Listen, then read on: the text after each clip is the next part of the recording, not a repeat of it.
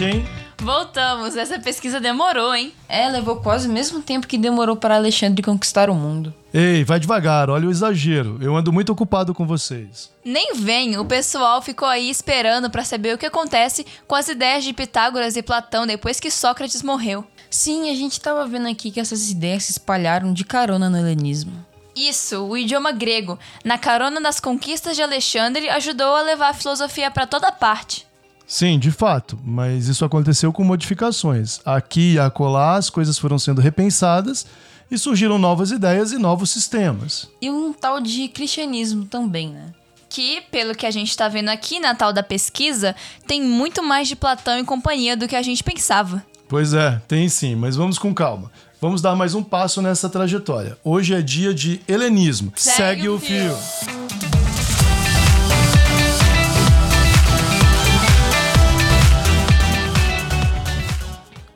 Olá pessoal, sejam todos bem-vindos de volta ao Cast dos Espíritos, um podcast segundo o Espiritismo. Eu sou Rodolfo e esta é a nossa coluna de filosofia e espiritualidade. Antes de começarmos o episódio, lembre-se de fazer a inscrição na nossa página no YouTube, onde estamos lançando os nossos áudios. Visite também o nosso site, cujo link com endereço você encontra na descrição aqui abaixo. Você também pode baixar o episódio para ouvir offline. Não consome muitos dados e é super fácil de compartilhar. Lá na nossa página do Instagram, arroba o Cast dos Espíritos, você pode deixar seu comentário, mandar uma mensagem, enviar um direct com perguntas ou mesmo sugestões de pauta. As referências utilizadas na pesquisa para este episódio, como você já sabe, estão aí na descrição. Agora vamos retomar a nossa análise das representações filosóficas da vida após a morte na cultura ocidental da antiguidade. Segue aí o fio.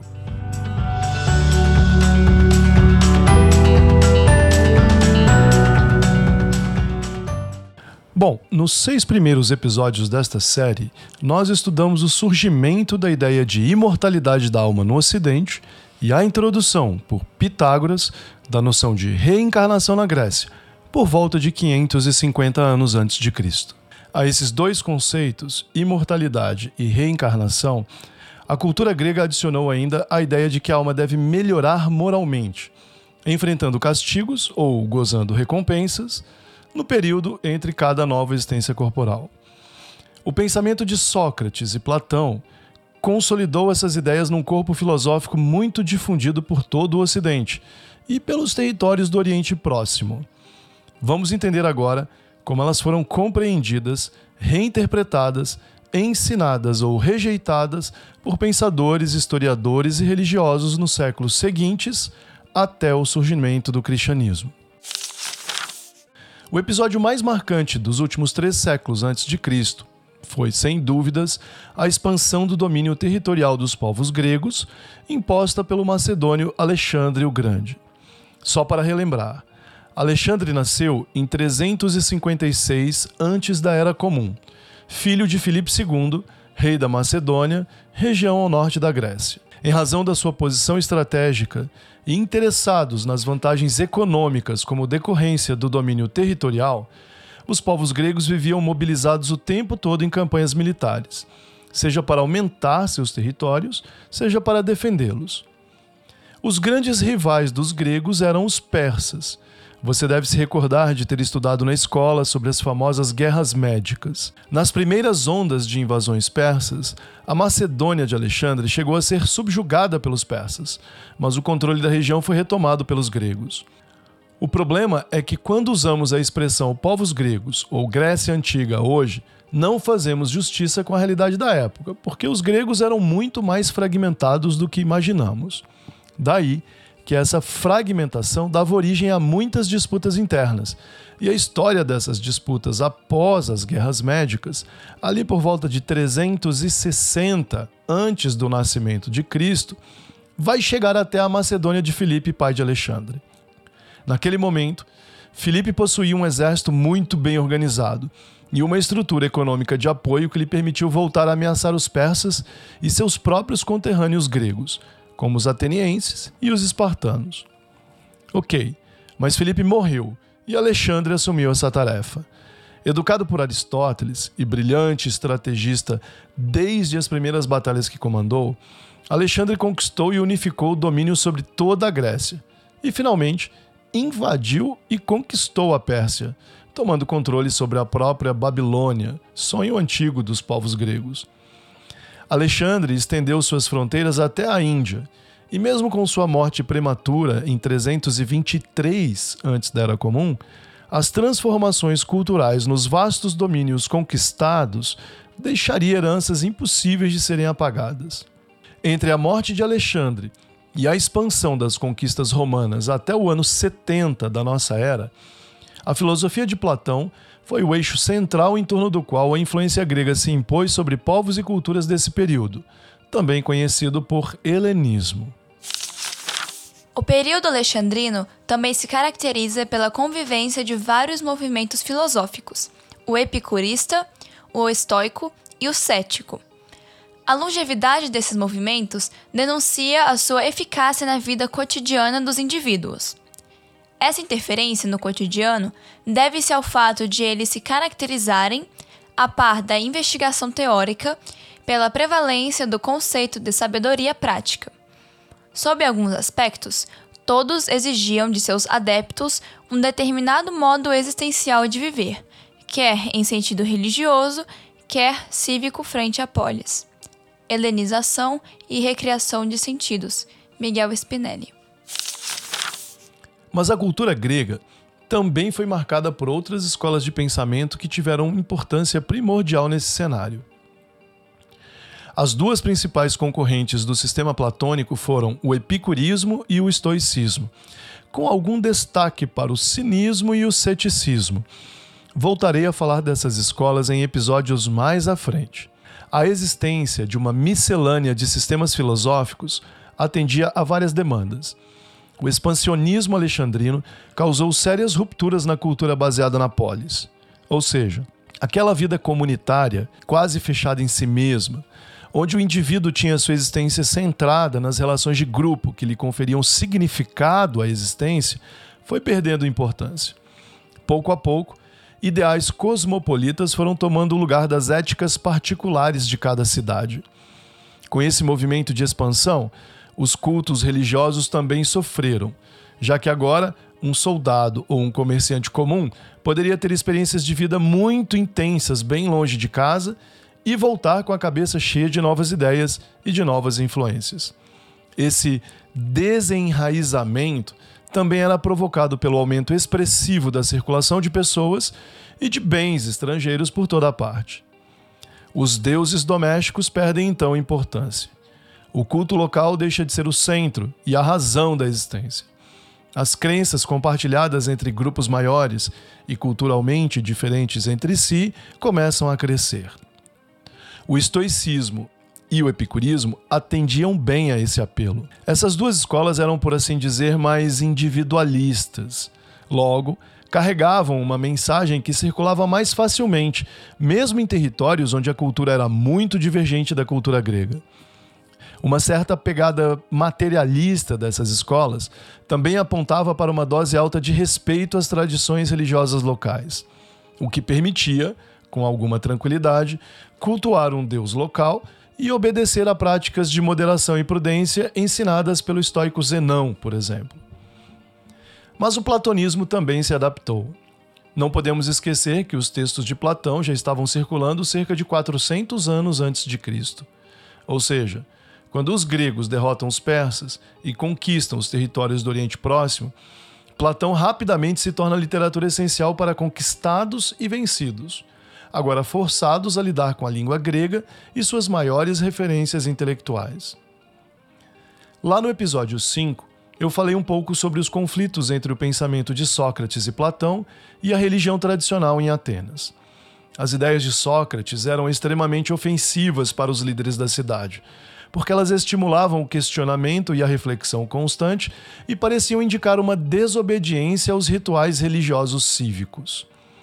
Agora, entenda o seguinte: por mais que os soldados gregos levassem sua crença particular para os novos territórios conquistados no Oriente, eles não podiam simplesmente transferir o Deus de sua casa ou de sua cidade para um país estrangeiro.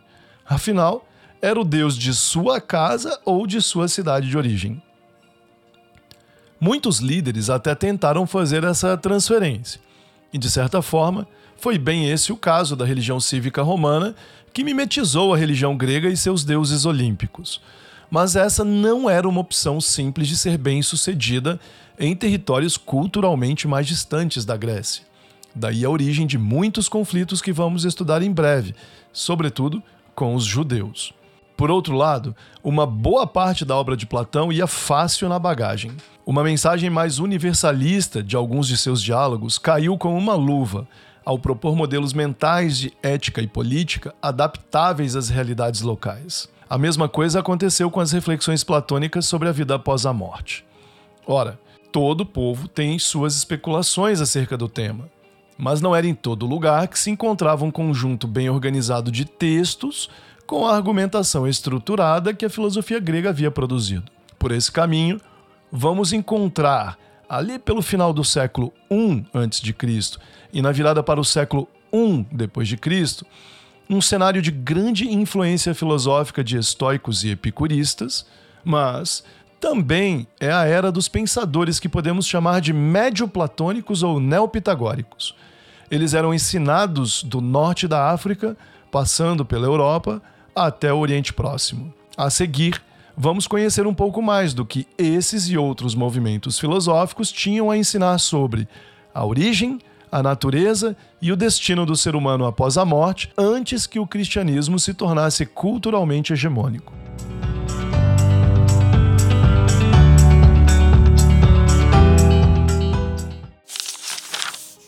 Durante a Primeira Guerra Mitridática, Lúcius Cornelius Sulla sitiou Atenas e conquistou a cidade, causando muita destruição. Foi durante o cerco que ele destruiu a academia. Como Plutarco relata, ele colocou as mãos nos bosques sagrados e devastou a academia, que era o mais arborizado dos subúrbios da cidade, assim como o Liceu. Quando Atenas foi conquistada em 86 antes da Era Comum por Sila, a Academia de Platão foi saqueada e destruída, após mais de quatro séculos de atividades ininterruptas. Apesar do ataque, a filosofia de Platão continuaria sendo amplamente difundida, mas a partir da segunda metade do século I, graças a Eudoro, a cidade de Alexandria, no Egito, se tornaria o maior centro de produção e difusão do pensamento platônico. Esse período, que vai do resgate da obra de Platão por Eudoro, no século I, até Plotino, no século III, é chamado de medioplatonismo. A principal característica da retomada do platonismo pelos filósofos dessa época foi a valorização dos elementos imateriais e transcendentes da realidade, em oposição ao forte materialismo da cultura helenística dominante. A teoria das formas ideais de Platão volta aos poucos a ser a principal referência intelectual, mas agora a pressão exercida pelos textos de Aristóteles exige uma espécie de conciliação.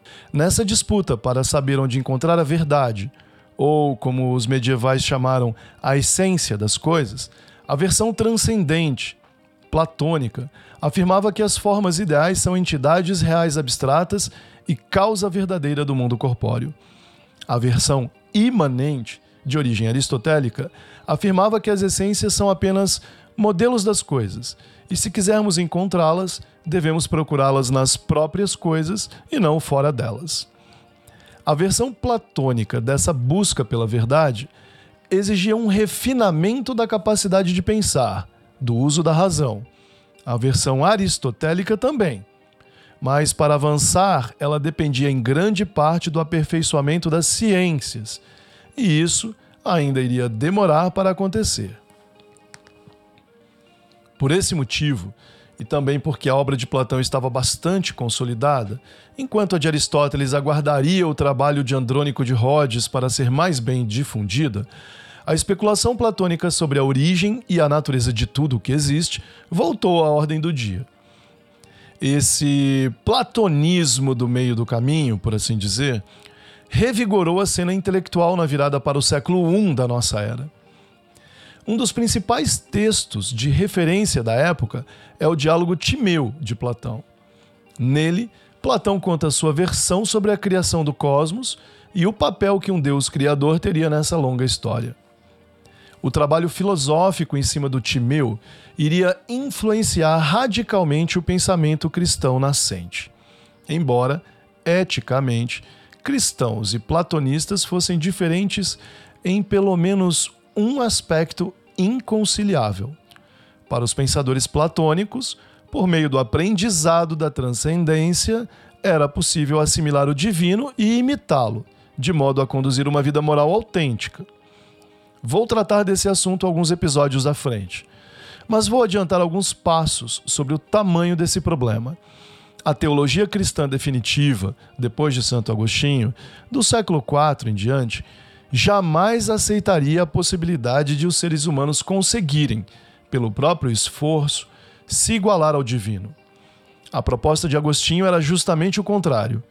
Por ser naturalmente fraco em capacidades, somente se humilhando e tendo fé em Deus, o homem pode aguardar a salvação, mas jamais terá certeza de que irá obtê-la.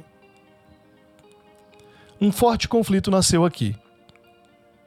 Afinal, no século II ou III, era muito comum que pensadores cristãos usassem o paradigma platônico para defender que os seres humanos poderiam sim se aproximar do divino pelo esforço da vontade e da razão, podendo mesmo obter a salvação pela via da reflexão. Muita condenação por heresia ainda viria pela frente. Bom, mas feitas essas observações, deixemos isso aqui de lado. Mais tarde voltamos a esse ponto. Agora, de volta ao século I. A destruição parece ter sido tão severa que impossibilitou a reconstrução e reabertura da academia. Quando Antíoco voltou de Alexandria para Atenas em 84 antes da Era Comum, ele retomou seu ensino, mas não na academia. Cícero, que estudou com ele, refere-se a Antíoco ensinando um ginásio chamado Ptolomeu. Cícero descreve uma visita ao local da academia numa tarde, que estava quieta e deserta àquela hora do dia. Chegando a Roma, o platonismo voltou a florescer e trouxe consigo outros velhos conhecidos. E talvez o mais importante deles tenha sido o pitagorismo. Pensadores platônicos e pitagóricos enfrentavam em Roma a concorrência dos estoicos e dos epicuristas. Como eu já disse, em geral, essas escolas eram vistas, se não como materialistas, mas como escolas que davam bem menos importância às reflexões sobre o mundo inteligível ou espiritual. Os neopitagóricos colocavam o inteligível acima do sensível, mas estabeleciam algumas diferenças para os pensadores platônicos. Eles ensinavam a importância dos números como princípios últimos da existência, e não as tais formas ideais. Elas viriam depois dos números. E também defendiam que a realidade do mundo era estruturada a partir de uma sequência de mônadas, substâncias reais, imateriais, originárias de todas as coisas. Os neopitagóricos também eram marcadamente reencarnacionistas e ensinavam, em primeiro lugar, a imortalidade e a necessidade de espiritualização da alma. O primeiro neopitagórico que conhecemos no mundo romano foi um certo Públio Nigídio Fígulo, amigo do senador e filósofo Cícero. Fígulo foi responsável por organizar uma escola e por difundir o pitagorismo abertamente na sociedade romana do século I, antes do nascimento de Cristo. Os pitagóricos eram conhecidos não apenas por serem professores, mas por ensinarem um modo de viver, motivo pelo qual também eram tratados como uma seita ou um grupo religioso. Já em Roma, no século I da nossa era, surgiu o Círculo dos Cestos, fundado por Quinto VI, o qual teve influência muito forte sobre o grande filósofo estoico Sêneca. Os neopitagóricos ensinavam uma prática filosófica que se difundiu muito entre os estoicos, o exame cotidiano de consciência, registrado nos Versos Áureos, texto apócrifo atribuído a Pitágoras. Bom, mas coube a um certo Nomênio de Apameia o trabalho de tentar a primeira grande síntese entre platonismo e pitagorismo no século I da nossa era.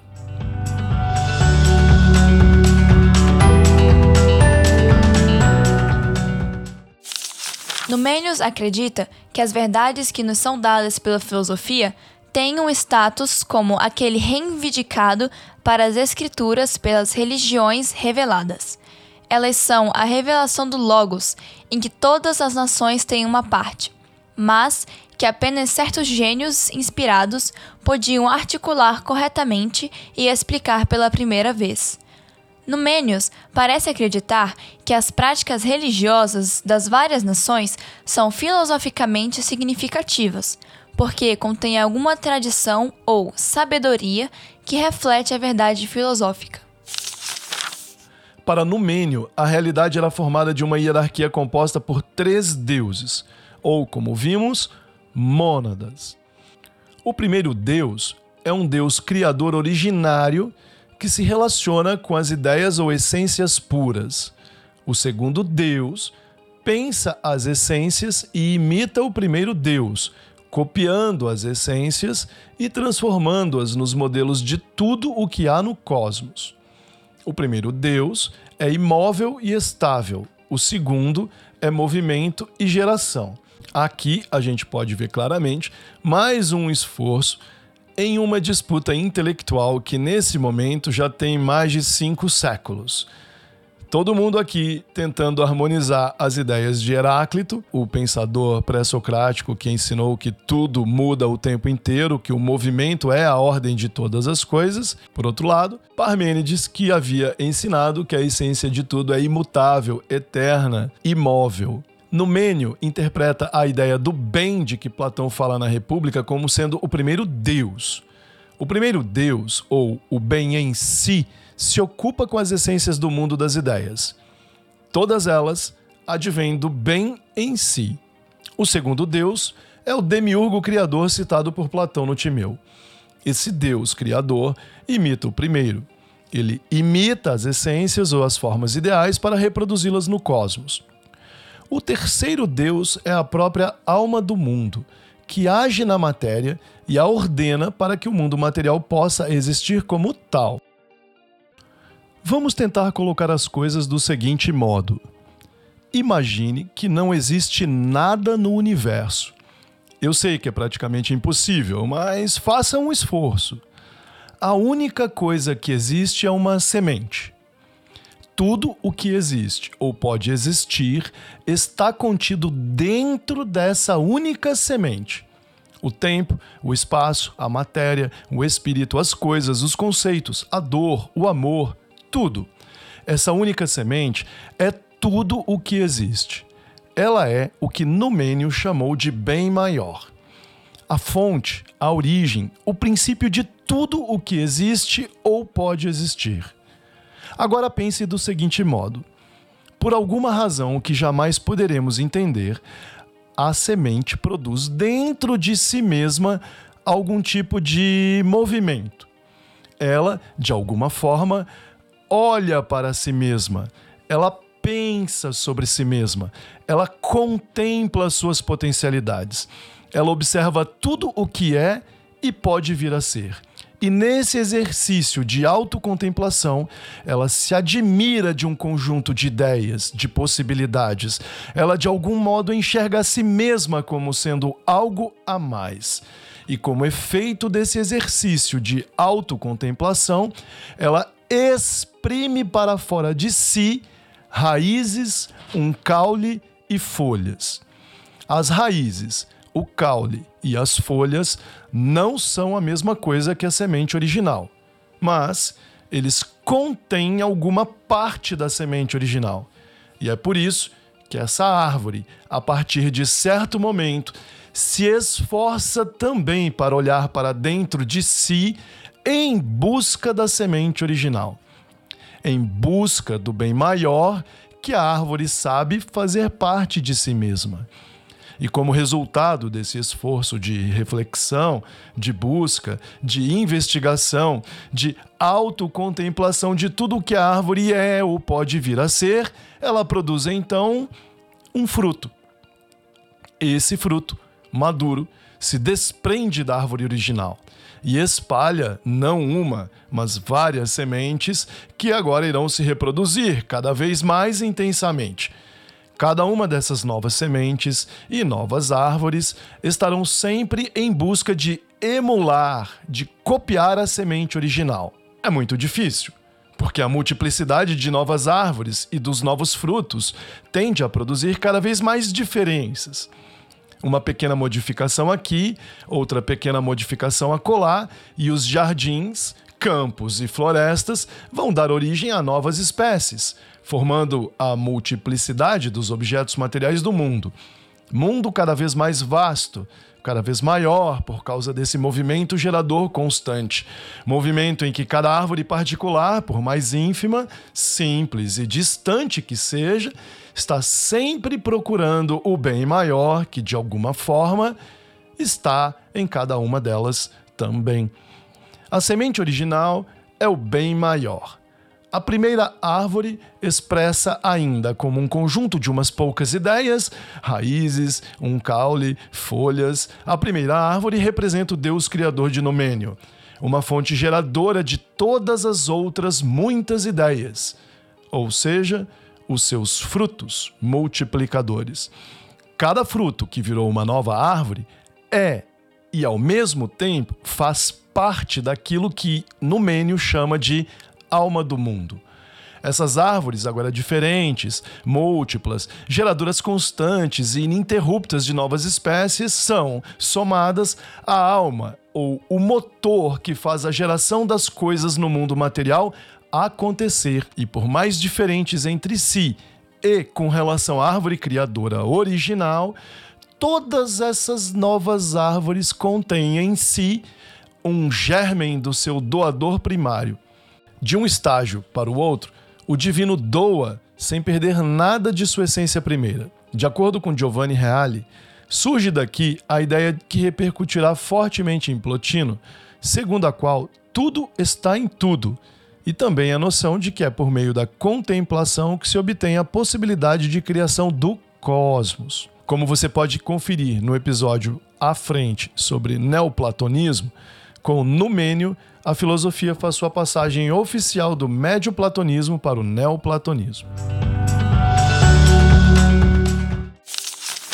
É necessário que, depois de ter se afastado das coisas sensíveis, o homem entre em íntima comunhão com o bem, de só para só, lá onde não há homem algum, nem outro ser vivo, nem qualquer corpo, grande ou pequeno, mas apenas uma solidão maravilhosa indizível e indescritível. Lá onde está a morada do bem, suas ocupações e seus esplendores, o próprio bem na paz e na benignidade. Ele, o tranquilo e senhor, que benévolo transcende a própria essência. Quem permanece agarrado às coisas sensíveis, imaginando que o bem vem a ele e acredita alcançar o bem vivendo nos prazeres, está completamente enganado. No Mênio de Apameia. Bom, o cenário intelectual do Império Romano fica completo se adicionarmos a esse leque de opções duas escolas chamadas de Hermetismo e Gnose. Durante o século II, começou a circular em Roma um conjunto de textos muito famosos atribuídos a um certo Hermes Trimegisto. Esses textos eram atribuídos a uma origem egípcia e teriam sido adaptados à cultura grega, ensinando uma metafísica muito semelhante àquela dos pensadores medioplatônicos e neopitagóricos. O mundo suprassensível seria organizado de forma hierárquica, como no caso dos três deuses ou das três mônadas de Numênio e o melhor caminho para o ser humano percorrer na jornada existencial seria o da gnose, ou do conhecimento. A gnose, ou o conhecimento, poderia ser adquirido pelo esforço ou pode ser uma consequência da conduta moral, uma espécie de prêmio em razão do aprendizado das virtudes. Os conceitos e reflexões desses escritos, conhecidos por herméticos ou gnósticos, tiveram enorme influência sobre os primeiros grandes teólogos da igreja cristã nascente, como Tertuliano e Lactâncio, e alguns deles chegaram a considerar o tal do Hermes Trimegisto um profeta pagão de Cristo. Durante a Idade Média e o Renascimento, muita gente ainda cultuava Trimegisto como um profeta. Só que mais tarde ficou provado que os textos eram de vários autores que assumiam o disfarce do deus egípcio Troto, Hermes, em grego, para passar seus ensinamentos. Outro texto que teve grande circulação foram os Oráculos Caldeus, provavelmente escritos no século II, ali por volta do ano 120. Os Oráculos Caldeus, contudo, invocavam a antiga sabedoria caldeia e sua metafísica também aproximava o médio platonismo, o neopitagorismo e o pensamento de Numênio. A grande novidade, contudo, é que os oráculos caldeus ensinavam práticas de magia com finalidades religiosas. Por meio dessas práticas, a teurgia, o teurgo ou o sacerdote invocava os deuses e utilizava esse intercâmbio para obter a purificação da alma e a união com o divino. Aqui a gente vê aparecer um item que falta bastante nos textos decorrentes do pensamento de Platão, essas práticas que hoje nós chamaríamos de mediúnicas, elas estão bastante afastadas dos textos de conteúdo filosófico. Nós vamos encontrar registros acerca desse assunto quando a gente estudar um pouquinho mais sobre a história das práticas religiosas. Mas muito raramente essas práticas são encontradas de forma justificada no texto filosófico. De todo modo, esses textos circularam bastante na Roma Imperial e, junto com as práticas tradicionais, muito semelhantes àquelas práticas gregas que vimos lá no segundo episódio desta série, os textos herméticos e gnósticos formavam o conjunto de visões de mundo filosóficas e religiosas em meio às quais a teologia cristã viria a florescer.